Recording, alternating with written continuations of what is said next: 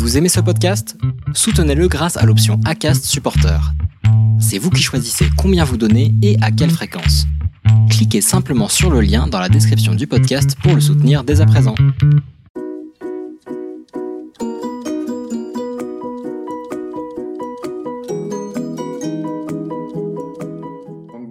Et bienvenue dans ce cinquième épisode de Parpos Info Focus, l'autre rendez-vous de la raison d'être. Nous recevons aujourd'hui Marie-Thérèse Laguerre-Ndiaye, directrice support opérationnel et innovation de Veolia, qui a fait le choix de travailler à la rédaction d'une thèse de doctorat sur la raison d'être et le sens en entreprise.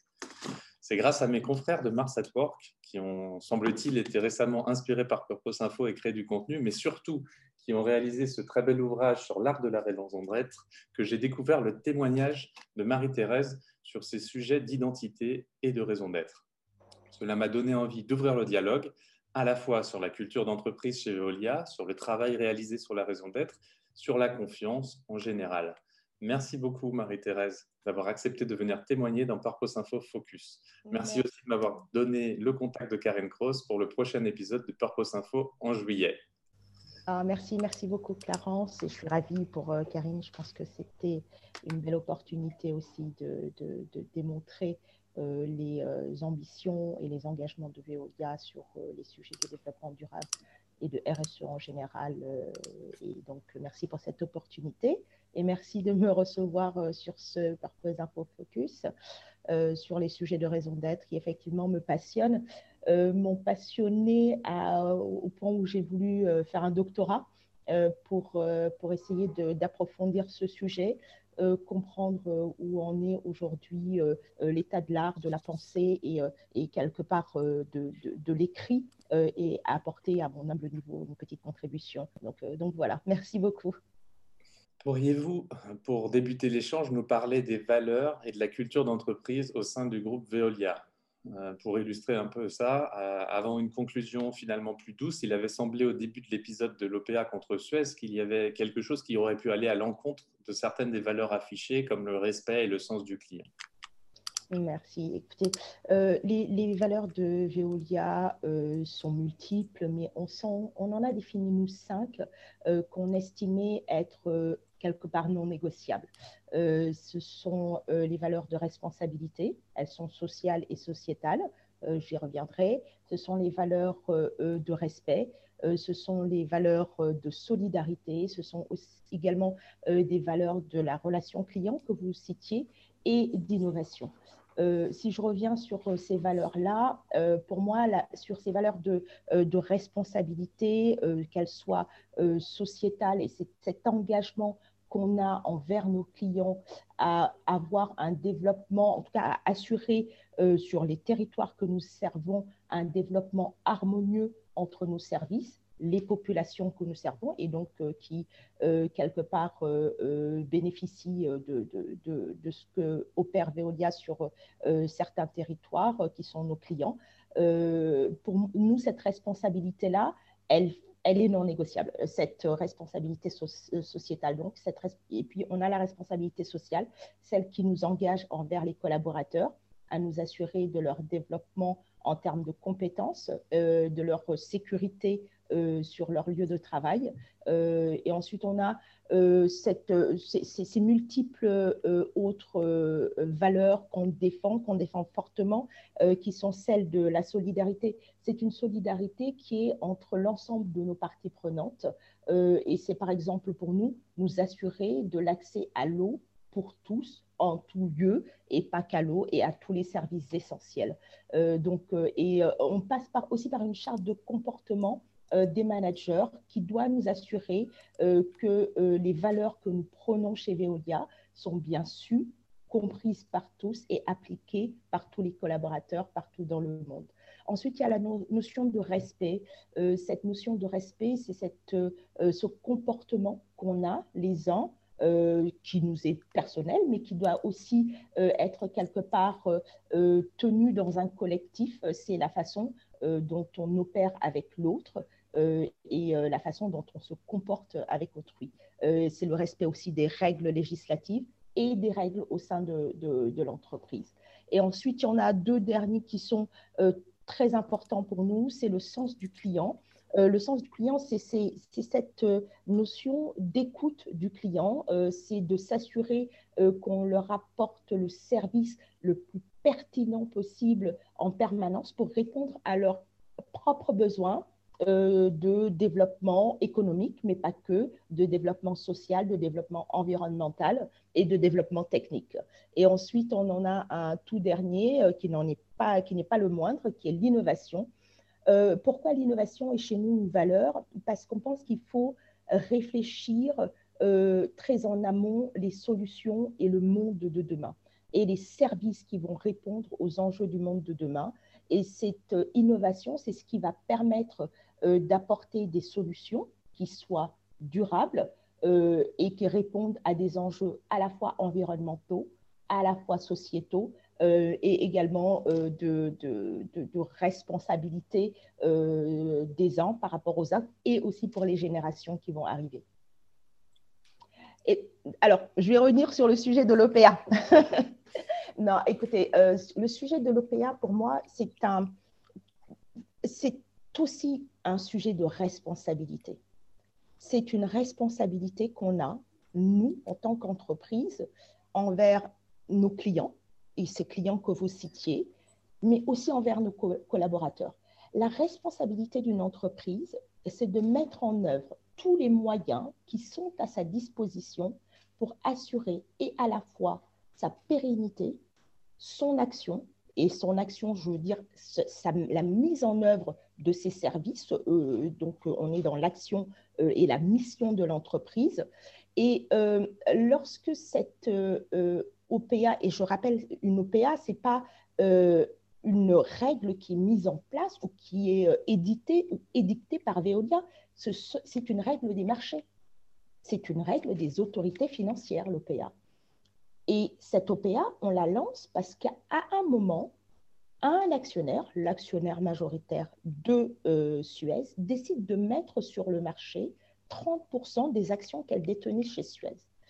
Je pense qu'on avait une responsabilité vis-à-vis de ses clients, vis-à-vis des clients et vis-à-vis de, des salariés euh, de Veolia, euh, d'engager et en tout cas de mettre en œuvre tous les moyens qui étaient à notre disposition pour nous permettre de, quelque part, conforter notre position de leader mondial euh, dans les services à l'environnement. Et cette OPA, elle sert à ça. Elle vient répondre à cette responsabilité, à cette nécessité de mettre en œuvre tous les moyens qui nous permettent de conforter euh, une position de leader euh, en prenant des parts de marché ou en tout cas en confortant des positions, notamment euh, à l'international, et en restant dans le respect des règles édictées par les autorités financières. Merci beaucoup. Merci beaucoup. Pour euh, conclure sur le sujet des valeurs, est-ce que vous avez euh, mis en place des indicateurs pour les mesurer? Est-ce que vous avez des indicateurs de mesure En fait, ça fait partie euh, de ces, ce qu'on appelle, nous, la performance plurielle. donc, Veolia a défini un certain nombre d'indicateurs qui répondent à ces... Donc, c'est plutôt l'ensemble de notre raison d'être qui est mesuré. On est, euh, euh, il me semble, l'une des premières entreprises et l'un des premiers grands groupes à dire il nous faut mesurer l'action euh, qui est liée à notre raison d'être. Donc, on a appelé ça cette performance plurielle. Elle est économique, elle est commerciale, elle est sociale, elle est sociétale. On a de mémoire comme ça 46 ou 48 indicateurs euh, qui doivent nous permettre euh, de euh, mesurer l'impact de l'ensemble de nos actions sur les, ces, cinq grands axes que je vous ai définis. Merci, ben, c'est la transition parfaite puisque vous avez participé à tout ce travail sur la raison d'être du groupe, je crois. Est-ce que vous pourriez nous en dire plus sur le processus qui a été suivi? Et puis pour le futur, est-ce que Veolia a vocation à devenir société à mission, par exemple? Écoutez, on a tous travaillé. Euh, moi, enfin, ça a été, je pense, un, moment assez fantastique dans, dans, la maison. On a été le premier groupe euh, à faire ça. On a, ça a été un travail collaboratif euh, extrêmement puissant, extrêmement intense, qui prenait pas que les salariés, c'était l'ensemble des parties prenantes de notre groupe qui nous ont permis de, définir notre raison d'être. c'était les salariés, c'était les, les des clients, c'était un panel de consommateurs. C'était ce que nous, on appelle aussi nos critical friends. Ce sont ces experts externes qui vous permettent de faire l'effet miroir avec ce que on envoie, en tout cas la perception que d'autres pourraient avoir euh, de notre action. Et euh, en fait, euh, lorsqu'on a fait ces groupes de travail, on a chacun posé, défini ce qu'on imaginait, ce qu'on on ambitionnait au-delà d'imaginer ce qu'on ambitionnait euh, pour notre groupe. Et euh, c'est euh, ce travail qui a été présenté à notre CA, donc à notre conseil d'administration, et qui a été voté lors de l'Assemblée générale en avril 2019 de, de mémoire. donc c'est un travail collectif, collaboratif. Je pense qu'il ne peut pas être autrement si vous voulez que votre raison d'être soit comprise, comprise de l'interne, comprise de l'externe et donc que vous ayez des gens qui soient euh, un peu euh, aussi en capacité de vous supporter. Euh, et par supporter, j'entends vous, vous porter, être vos ambassadeurs sur, sur le long terme. Euh, alors, est-ce que Veolia euh, euh, doit devenir une entreprise à mission? J'avoue, je ne peux pas me permettre de répondre à cette question. Elle relève de notre PDG pour qui j'ai un, respect, une affection très forte parce que on a vu cet engagement d'un homme à transformer une maison à qui on avait dit pendant des années qu'on ne pouvait pas transformer Veolia. Donc, comme quoi tout est possible. C'est une question d'engagement, de volonté, de vision et de sens et de cap gardé. Euh, donc, euh, et ça, je pense que la maison a su très bien le faire. Euh, elle s'est donnée par contre deux missions qui sont des missions très très fortes.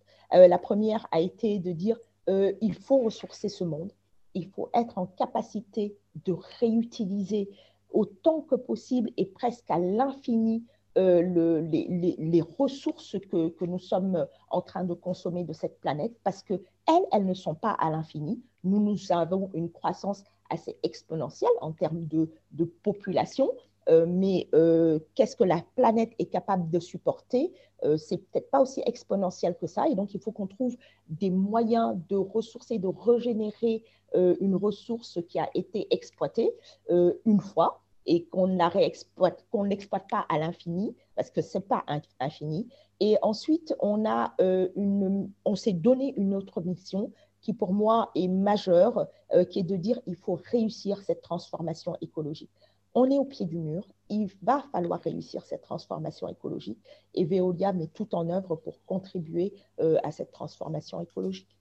Merci beaucoup. C'est vraiment passionnant. Et quand on écoute Antoine Frérot, euh, effectivement, euh, j'ai eu la chance de, l'entendre plusieurs fois dans des webinaires récemment. On, sent qu'il y a euh, quelque chose de réel derrière tout cet exercice. C'est aussi pour ça que c'est un plaisir de vous interroger. question suivante. Les dernières enquêtes montrent que les Français ont une relation de confiance avec leurs entreprises surtout dans les PME, j'ai l'impression. Comment expliquez-vous que les grands groupes aient plus de mal à susciter le même engagement? Alors, je ne suis pas convaincue que euh, les, euh, les citoyens, ou en tout cas euh, les, les, Français dans leur grande globalité, n'ont pas, ou en tout cas ne fédèrent pas autant que les PME peuvent le faire. Je pense qu'elles ont surtout eu moins de capacité de rendre visible leur action, du fait de la taille, tout simplement. Elles sont plus grandes, elles ont des opérations plus multiples, elles sont de ce fait moins lisibles. Je pense que l'un des grands avantages, justement, euh, de euh, notre, euh, des raisons d'être des entreprises et de la mise en place de ces raisons d'être des entreprises, c'est que ça les oblige, ça les oblige à être concrètes, à définir de façon très claire lisible pour l'autre, quel est le sens de leur action, quel est leur, euh, engagement elles prennent, quels engagements elles prennent en termes euh, social, sociétal, économique, environnemental? Et, euh, et donc, c'est presque au-delà de juste cette RSE qui, effectivement, est peut-être un peu restrictive. Je pense que les, mécaniques sont bien plus larges. Elles sont, bien plus multipartites que juste cette responsabilité sociale et environnementale. Je pense qu'elle est économique, elle est, et, et cette, cette, cette pandémie nous le prouve tous les jours, que la responsabilité des entreprises, elle est bien plus large que juste environnementalement et socialement euh, euh, parlant. Elles ont aussi une responsabilité économique dans la façon dont elles vont réengager euh, leur système pour s'assurer qu'on ait le moins de licenciements possible parce que la, crise est passée par là, qu'elles ont une dynamique très forte pour relancer leurs activités et donc relancer euh, l'économie. Euh, donc pour moi, on a euh, dans cette notion de raison d'être quelque chose qui permet à l'ensemble des citoyens de comprendre l'utilité de l'entreprise et l'utilité des grandes entreprises. On voit bien, et c'est pour ça probablement que je choisis cette notion de, de, de raison d'être, parce que pour moi, elle est au cœur de ce qui tient notre système pourquoi une entreprise est là où elle est, pourquoi fait-elle ce qu'elle fait? Et si elle reste dans ce qu'elle fait performante pendant 150 ans et que vous lui laissez la main pendant 150 ans, tant mieux, c'est qu'elle aura réussi à répondre en permanence à vos attentes. Et c'est ça qu'on demande à une entreprise. Dans sa pérennité, c'est de savoir évoluer avec le citoyen et de répondre en permanence aux besoins du citoyen. Et tant qu'elle le fait, il n'y a pas de raison euh, d'être en opposition avec elle sur le principe qu'on entend malheureusement beaucoup trop de Ah ben elles sont là depuis trop longtemps. Heureusement qu'elles sont là depuis longtemps. Et on voit bien la nécessité pour les pays aujourd'hui, pour notre nation, d'être, euh, de garder des filières fortes, structurées, et la filière environnementale on a la chance d'avoir un pays euh, qui a pris des engagements bien plus forts que probablement n'importe qui dans le monde, qui s'est mis des contraintes probablement bien plus que n'importe qui dans le monde, et de ce fait a des entreprises qui sont à la pointe des technologies quand il s'agit d'être euh, dans, dans une proposition de service environnemental. Et je pense que ça, il faut le soutenir, il faut que les citoyens le comprennent et qu'elles soient elles aussi ambassadeurs et ambassadrices euh, de leurs euh, entreprises, les petites et les grandes. Je vais quand même me risquer à une hypothèse liée à la question précédente. On a tous en tête des exemples de comportements de petits chefs, de managers qui veulent aller par-dessus l'épaule et au niveau du télétravail, ça a pu faire des ravages à certains moments, faire des réunions toute la journée. ces efforts, euh, ce manque d'efforts, en tout cas, ça suffit à ruiner euh, les vrais efforts dont vous parlez et qui sont réels de beaucoup d'entreprises euh, qui cherchent à se transformer. Est-ce qu'il y a un processus chez Veolia qui permet de repérer les managers toxiques en question pour les former, pour les aider à, s'améliorer? Je, pense que ça fait partie des, sujets qu'on a intégrés, nous, comme étant dans l'ADN du groupe. Euh, on les a intégrés d'abord dans cette notion de respect, de respect d'autrui, dans cette notion de solidarité, de solidarité les uns envers les autres. On doit, dans une entreprise, être bienveillant. Et c'est d'ailleurs comme ça que je définis en général euh, euh, l'entreprise Veolia, c'est par sa bienveillance. moi, j'y suis depuis 15 ans, j'ai fait plein de métiers, j'ai fait différentes entités, et il y a une chose qui est une valeur cardinale, c'est la bienveillance. Et on se, regarde les uns les autres. On, a euh, conscience de l'autre en permanence. Donc l'autre vous intéresse. Euh, et de ce fait-là, euh, vous avez presque un contrôle d'un système, d'un ensemble d'individus qui, quelque part, autorégulent ce genre de, de, comportement. Parce que vous pouvez en parler, parce que vous avez des collègues qui sont à votre écoute. On n'est pas siloté, on n'est pas euh, cloisonné. Euh, les gens, euh, parce qu'ils sont chez Veolia en général depuis longtemps, ont des réseaux très forts, très, très diffus et ont toujours une capacité à poser les sujets de façon parfois informelle. Et ensuite, on a un système très formel pour identifier les dérapages. On a un comité d'éthique qui sert à ça. Notre comité d'éthique est un comité qui est composé de personnes internes et externes à Veolia. et ce comité d'éthique, ce, quelque part, vous l'interpellez de façon très simple. C'est une plateforme, elle est ouverte 24 heures sur 24, 7 jours sur 7.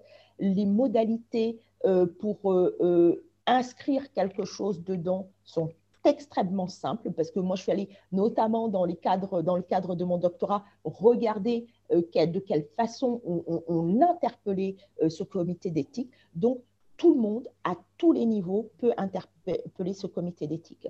Et, il n'y a, voilà, a pas de complexité dans la mécanique. Donc, on peut s'assurer de, cette façon-là que tout le monde euh, est en capacité de euh, répondre et de, en de quelque part de poser son sujet euh, de façon complètement anonyme et de dire voilà moi j'identifie ça parfois on n'est pas la personne elle qui soit elle-même impactée par la chose mais on peut l'avoir identifiée en disant attention moi j'alerte pour un collègue qui ne le fait pas lui pour une raison que, qui lui est propre mais moi la situation telle que je la vis, telle que je la perçois, me semble euh, inadéquate à nos valeurs. Donc, je vous le signale.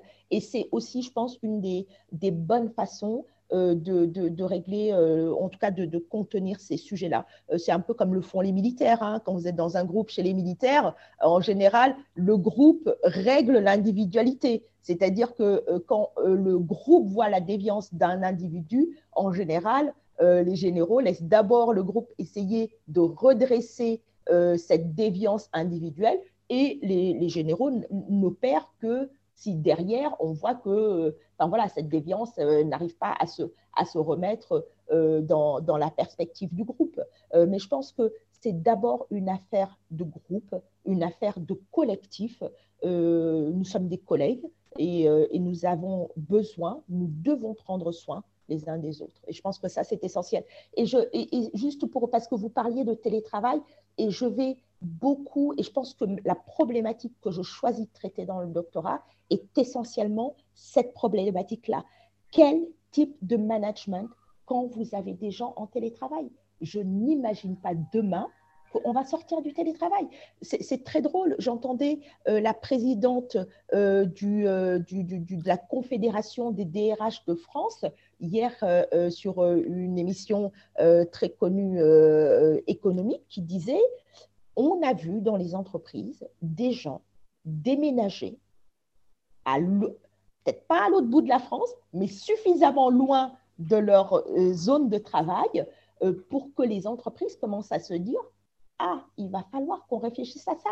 Et ce ne sont pas des cas, euh, des cas un peu euh, individuels ou un peu euh, complètement symptomatiques d'un ou d'une entreprise. Ils voient ça dans toutes les entreprises. Donc, il y a bien cette notion de comment on manage demain des équipes où les gens vont être en télétravail entre un à trois jours je pense que la moyenne va être plutôt entre deux et trois jours. Donc, comment ça se manage? Moi, je crois qu'il faut revenir et en tout cas réfléchir probablement à des théories de management qui existent, euh, celles qui ont été beaucoup déployées au Japon, avec qui, je pense, euh, et revenir à ces notions de, justement, de, de management par le sens et par la mission les entreprises japonaises, et qui a beaucoup travaillé sur ces sujets-là, euh, pourquoi les entreprises japonaises, à un moment, ont eu cette avance sur le reste du monde, c'est justement dans cette capacité à fédérer le sens euh, de, l'action individuelle. Et donc, les Japonais en entreprise étaient très responsabilisés et savaient pourquoi ils faisaient les choses et contribuaient de façon très mécanique, très automatique à la création euh, globale de valeur de l'entreprise. Mais chacun savait quel était le sens de son action. Et je pense qu'il faut revenir peut-être euh, à ces pensées managériales euh, de Aoki, de Mintzberg, qui sont plus dans le management par le sens. Et donc, quel sens je donne à l'action de l'autre et par le sens que je donne à l'action de l'autre, j'ai moins besoin d'être dans le contrôle euh, il faut de la confiance. Je pense qu'il va falloir qu'on apprenne à se faire confiance. Euh, nous sommes tous des adultes responsables euh, quand nous arrivons en entreprise. On ne devient pas enfant une fois qu'on a passé la porte de son entreprise. On reste en général un adulte responsable, parent, euh, euh, et, voilà, il n'y a pas de raison euh, que, sorti que quand vous, vous êtes chez vous en train de travailler, que cette mécanique soit très différente que quand vous êtes en entreprise. Mais pour ça, il faut comprendre le sens de son action. Pour être plus d'accord. Euh, peut-être qu'il manque en France, euh, c'est le mot que vous avez aussi employé, c'est la responsabilité. Euh, on a du mal peut-être à accepter les responsabilités qui vont avec cette confiance. Et c'est un travail en devenir. Merci beaucoup. Absolument. Absolument. On devrait le regarder probablement aussi beaucoup plus dans les cursus de formation supérieure. je pense que si on avait autant d'excellents techniciens quand ils sont dans leur cursus euh, euh, sur la partie technique que sur cette partie managériale, euh, la France serait inarrêtable. Eh ben, espérons qu'elle le devienne. Merci pour... Merci pour cette conclusion, Marie-Thérèse. Merci, pour cet entretien passionnant. pour le prochain épisode, je recevrai Dominique Bigné, c'est CCO, directrice des opérations du groupe Octo. Je vous souhaite euh, une très bonne journée. Merci beaucoup, Clarence. À bientôt. À bientôt. Au revoir. Au revoir.